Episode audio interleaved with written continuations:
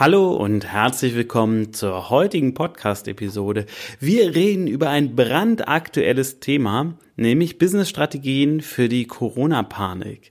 Allerdings ist das ein Thema, das auch durchaus noch interessant sein kann, selbst wenn der Coronavirus hier schon wieder lange durch ist und das an sich gar kein Thema mehr ist, weil du hier drin einige grundlegende Handlungsanweisungen oder Handlungsideen für dein Risikomanagement, für dein Unternehmen bekommst. Herzlich willkommen im Podcast Challenger Strategien für Millionäre von Benjamin Michels. Benjamin ist strategischer Berater für Millionäre und dein Impulsgeber rund um Strategien, Mindset und Ziele für echten Erfolg und nachhaltiges Wachstum. Erweitere deine Denkweisen und finde die Klarheit, die du brauchst, um die wichtigen Entscheidungen in deinem Leben treffen zu können. Benjamin zeigt dir, wie du deine eigene Strategie immer wieder neu ausrichtest und mit Kraft, Energie und Klarheit in die Umsetzung kommst. Und jetzt viel Spaß mit Benjamin Michels. Wir haben Anfang März 2020 und viele, viele Menschen fallen gerade in eine regelrechte Panik, was den Coronavirus angeht ausgelöst durch die Medien, durch eine große Verunsicherung. Es wird immer mehr über Hamsterkäufe berichtet. Aus dem Edeka um die Ecke kann ich sagen, dass sich das bei uns noch ein bisschen in Grenzen hält. Wir leben in der Nähe von Hannover. Aber trotzdem sind natürlich erste Tendenzen schon da. Und je mehr man sich in einer Social Media Bubble aufhält, desto stärker kann dieser Effekt natürlich sein. Also die Steuerung der Wahrnehmung hin zu einer Panik.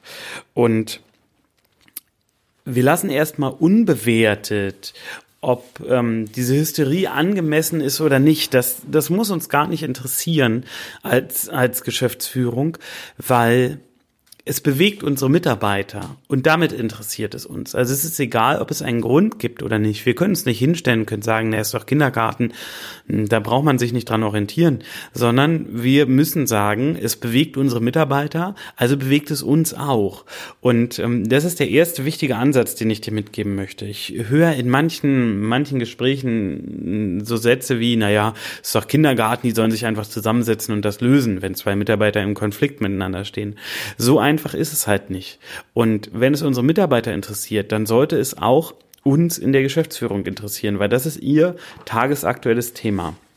Und es geht aber auch noch viel weiter. Und da möchte ich mit dir jetzt auch reingucken. Im Grunde genommen ist das, was ich dir jetzt erzähle, Risikomanagement in seiner Reihenform. Das heißt, es passiert etwas in der wirtschaftlichen Gesamtlage. es passiert etwas in der wirtschaftlichen Gesamtlage und die Frage ist, wie bewertest du diese Risiken? Wie groß erachtest du die Eintrittswahrscheinlichkeit, dass bestimmte dieser Dinge wirklich passieren? Wie groß ist das Schadensausmaß für dein Unternehmen? Und das wird in so einem Fall alles relevant. Also auch, wenn du sagst, ja, oh ja, Risikoanalyse, ja, haben wir mal gemacht. Ich war letztens bei einem Unternehmen, ähm, 400 Millionen Umsatz im Jahr und da kam die Aussage, ja, ja, ah, Risikoanalyse, mh, hm, das haben wir mal gemacht, die liegt noch irgendwo. So, damit ist klar, dass die unternehmensweit natürlich nicht tagesaktuell ist. Und in so einem Fall ist es eine der wichtigsten Aufgaben der Geschäftsführung meiner Meinung nach, A, die Stabilität im Unternehmen zu halten, aber auch B, potenzielle Risiken frühzeitig zu identifizieren, das Schadensausmaß zu bestimmen und bei Bedarf Gegenmaßnahmen zu erreichen.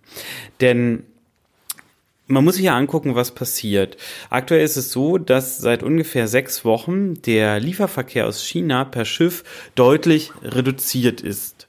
So, das heißt, ähm, wir können davon ausgehen, die Schiffsstrecke dauert ungefähr sechs Wochen nach Europa. Vier bis sechs Wochen. Die genaue Zeit weiß ich nicht, aber wir nehmen jetzt mal gedanklich sechs Wochen an.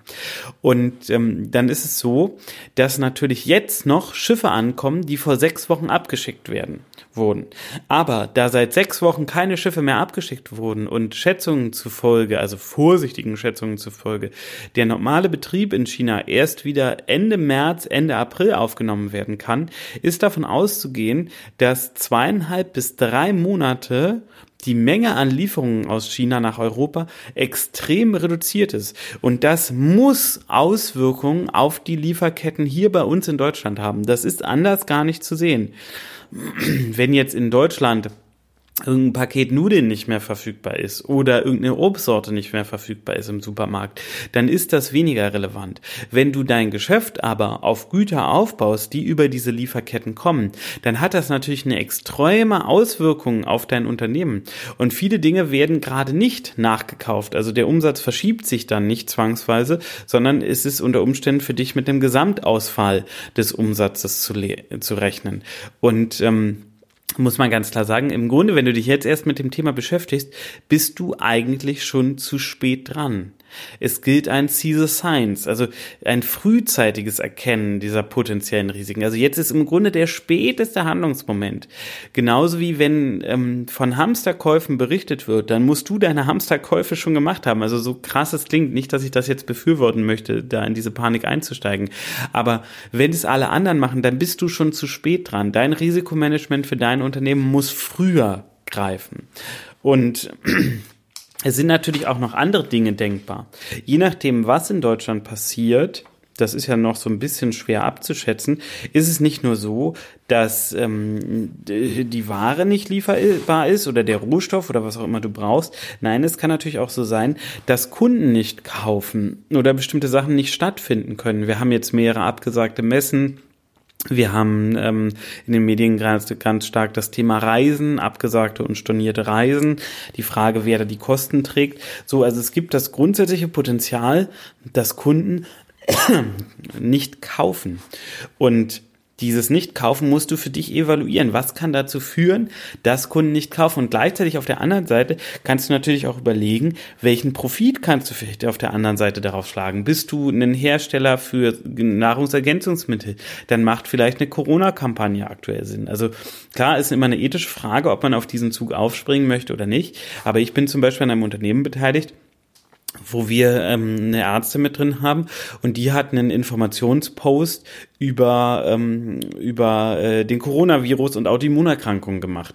Der Post ist durch die Decke gegangen. Wir haben innerhalb kürzester Zeit 40.000 Menschen erreicht. Der wurde 160 Mal geteilt. Also bis jetzt, das geht ja heute noch weiter.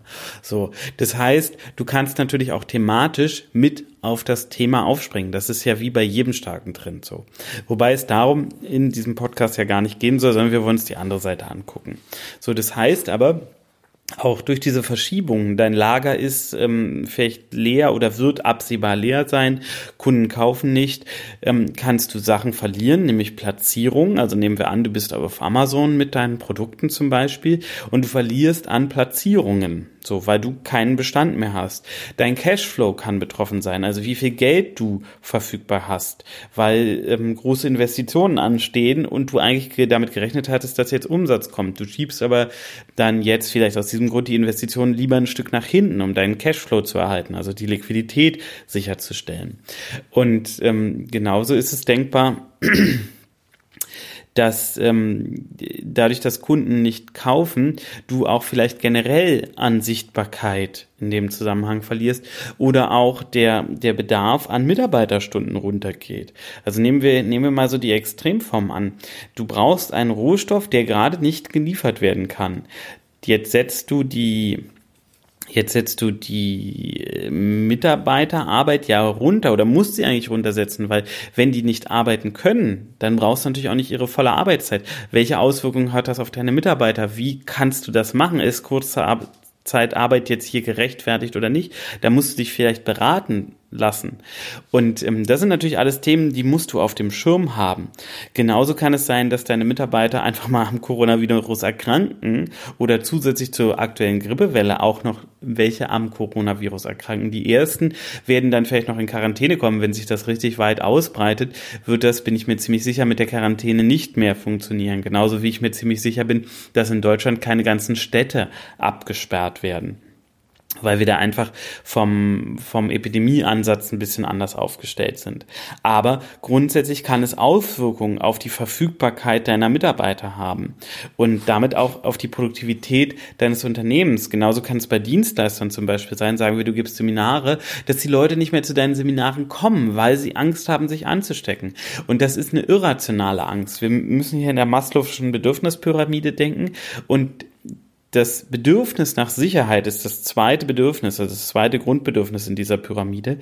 Das Bedürfnis nach Sicherheit greift hier ganz, ganz stark und hebelt ganz viele andere Sachen aus. Das ist der Grund, warum die Leute auch so verunsichert und so panisch reagieren, weil ihr Sicherheitsbedürfnis gerade plötzlich aktiv wird, so wie es in Deutschland gar nicht nötig ist in der Regel. Also wir brauchen unser Sicherheitsbedürfnis an vielen Stellen gar nicht mehr, aber in dem Zusammenhang jetzt schon. Ich glaube nicht, dass die Leute Angst haben, dass sie jetzt sofort alle an dem Coronavirus sterben, aber sie haben Angst davor, dass etwas passiert, was sie nicht überschauen können und deswegen versuchen sie sich bestmöglich abzusichern. Das liegt in der menschlichen Natur. Also hier greift ganz stark das Reptiliengehirn. Und gleichzeitig wird dieser Unsicherheitszustand aber auch zu einem Produktivitätsabfall bei dir im Unternehmen führen. Weil wenn etwas anderes dein Leben bestimmt, in deinem Leben gerade ganz präsent ist, dann wird dein Fokus nicht zu 100 Prozent auf deiner Arbeit liegen können. Und das betrifft natürlich alle deine Mitarbeiter. So. Das erstmal zu diesen Grundauswirkungen. Also auch wenn du für dich bisher geschätzt hast, ach, mein Unternehmen ist ja gar nicht betroffen, würde ich das nochmal neu bewerten. Wenn du nach einer Bewertung zu dem Ergebnis kommst, ja, mein Unternehmen ist nicht betroffen, dann ist alles gut. Aber wenn du zu dem Ergebnis kommst, ich bin betroffen, dann musst du auch handeln. Und ähm, die einfachste Möglichkeit ist, an der Stelle mit einer Risikoanalyse zu arbeiten. Eine Risikoanalyse ist recht einfach durchzuführen, wenn man weiß wie. Ich habe auf meinem Blog eine Anleitung und ähm, ich kann dir auch gerne eine, eine Excel-Vorlage geben. Ich schreibe mir das hier parallel mal auf. Du kriegst von mir eine Anleitung und eine Excel-Vorlage. Was musst du dafür tun? Du schreibst eine E-Mail an podcast.benjamin-michels.de. Ich wiederhole nochmal podcast.benjamin-michels.de. Keine Sorge, auch wenn du dich vertippst, die E-Mail kommt an. Und ähm, meine Assistentin gibt dir dann den Link und gibt dir, gibt dir die Excel-Datei als Mail zurück, damit du das Ganze auch benutzen kannst. Ich erkläre trotzdem einmal kurz in der Basisversion, wie so eine Risikoanalyse funktioniert. Also erstmal gehst du ins Brainstorming. Das heißt, mein Tipp ist, mach es nicht alleine, sondern mach es vielleicht mit so zwei, drei eng bei dir stehenden Leuten. Also damit klar wird, es geht jetzt hier nicht um Panik, sondern einfach um Vorsorge für das Unternehmen. Und überlegt euch, was können potenzielle Risiken sein? Und ich würde da sehr differenziert und sehr unterschiedlich aufschreiben. Also sei ruhig sehr, sehr kleinteilig. Das ist vollkommen in Ordnung. Du kannst am Ende den Rest wieder rausstreichen, den du nicht brauchst. Aber gerade in so einem Fall, wo wir jetzt sehen, dass die Aktienkurse zum Beispiel auch krass einbrechen. Da ist eine Panik. Und diese Panik führt zu unrationalem Handeln. Und Deswegen ist es wichtig, dass du versuchst, so viel wie möglich der potenziellen Risiken für dein Unternehmen zu identifizieren. Und das heißt Brainstorming mit deinem Team. Und dann auch die Sachen nicht gleich bewerten. Also nicht, wenn jemand irgendwas sagt, ähm, wie, naja, unsere Kunden könnten nicht mehr zu uns in den Baumarkt kommen. Also hättest du jetzt einen Baumarkt, weil sie Angst haben, sich anzustecken. Dann nicht reagieren mit, äh, was Quatsch, die kommen doch auf jeden Fall, sondern Risiko erstmal unbewertet aufschreiben. So, nachdem du das Risiko erfasst hast, sammelst du für jedes Risiko die Ursache, also den Grund, warum es zu diesem Risiko kommt. Weil in der Ursache liegt ganz oft die Lösung. Und jetzt brauchst du zwei weitere Spalten, eine Prozentspalte und eine Eurospalte.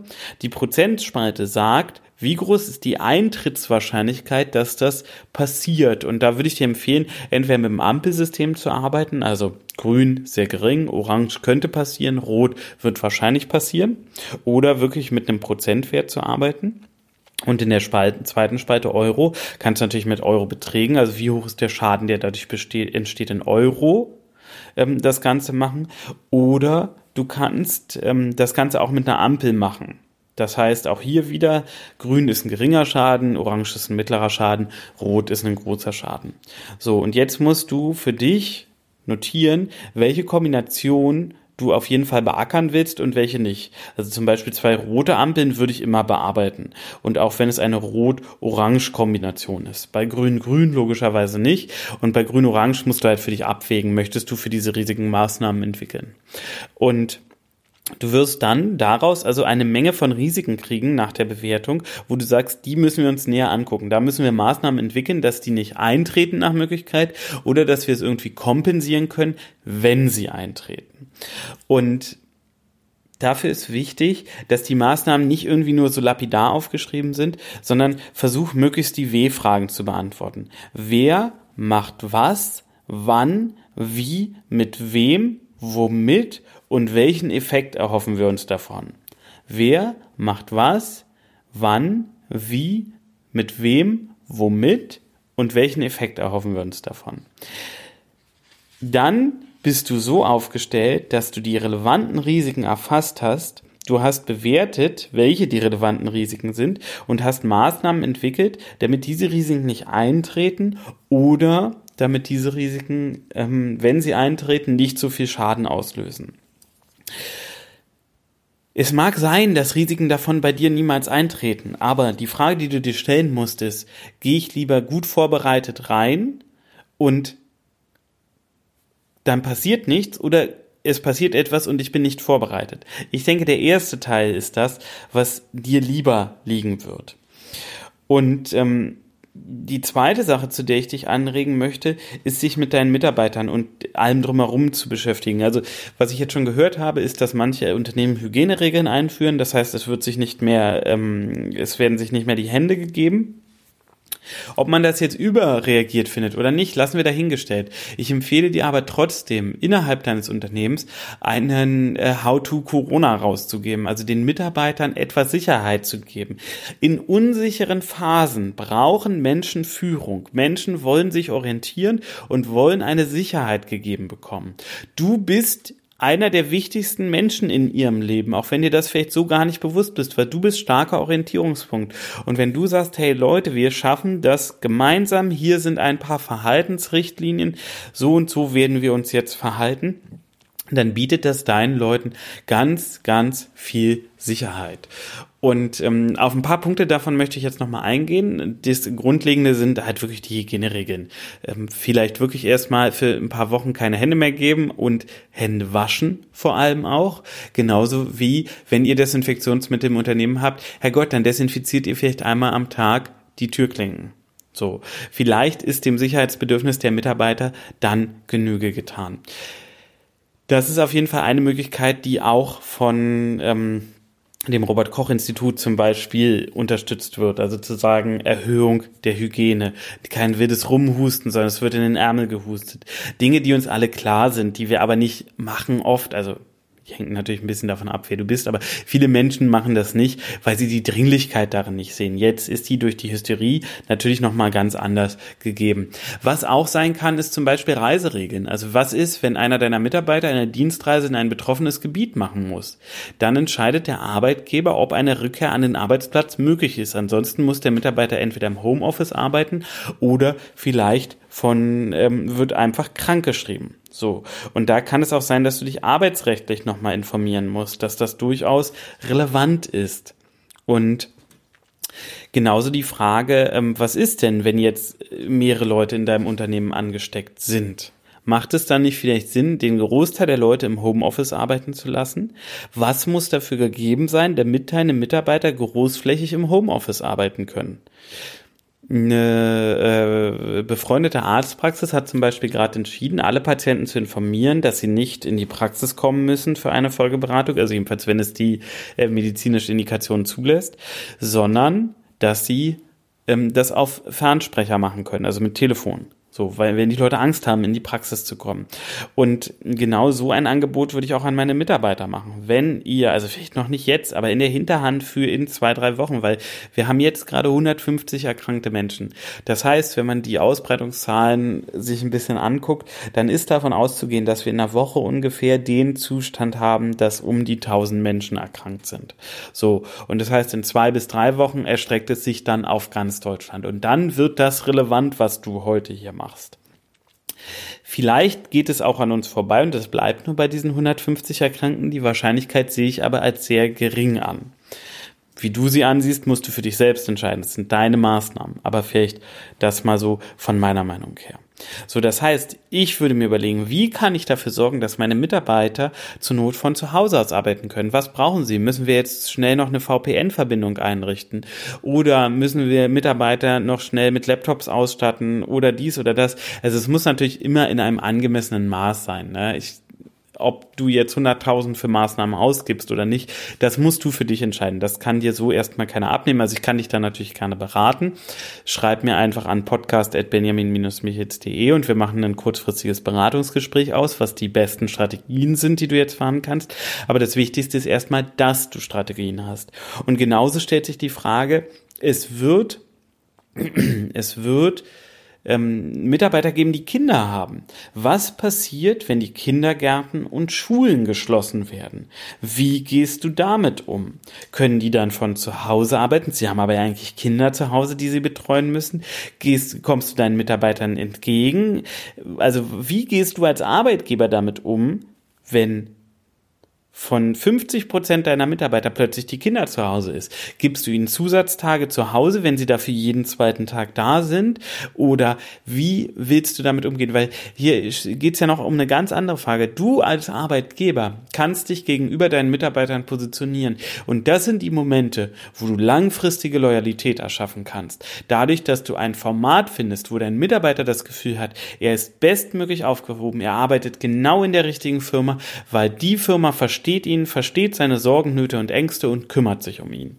Wenn ich, ich habe ja auch Kinder, wenn ich einen Arbeitgeber hätte und mein Arbeitgeber würde mir sagen, wenn es zu dem Fall kommt, dass Schulen und Kindergärten geschlossen werden und ihr es nicht mehr über die Familie lösen könnt, dann sprecht bitte eure Führungskraft an. Wir haben schon interne Pläne gemacht, wie wir damit umgehen und dann sind deine Führungskräfte entsprechend gebrieft oder du machst eine Mitarbeiterversammlung oder oder oder und dann gibt es halt Lösungen dafür. Aber lass die Leute nicht im Regen stehen. Das ist super wichtig, weil der Moment, wenn dir der Kindergarten oder die Krippe sagt, dass jetzt für zwei Wochen geschlossen ist oder für unbestimmte Zeit geschlossen ist wegen einem Corona-Fall, dann ja, als Eltern, du bist total frustriert und überfordert, weil du überhaupt nichts gegen diese Situation machen kannst.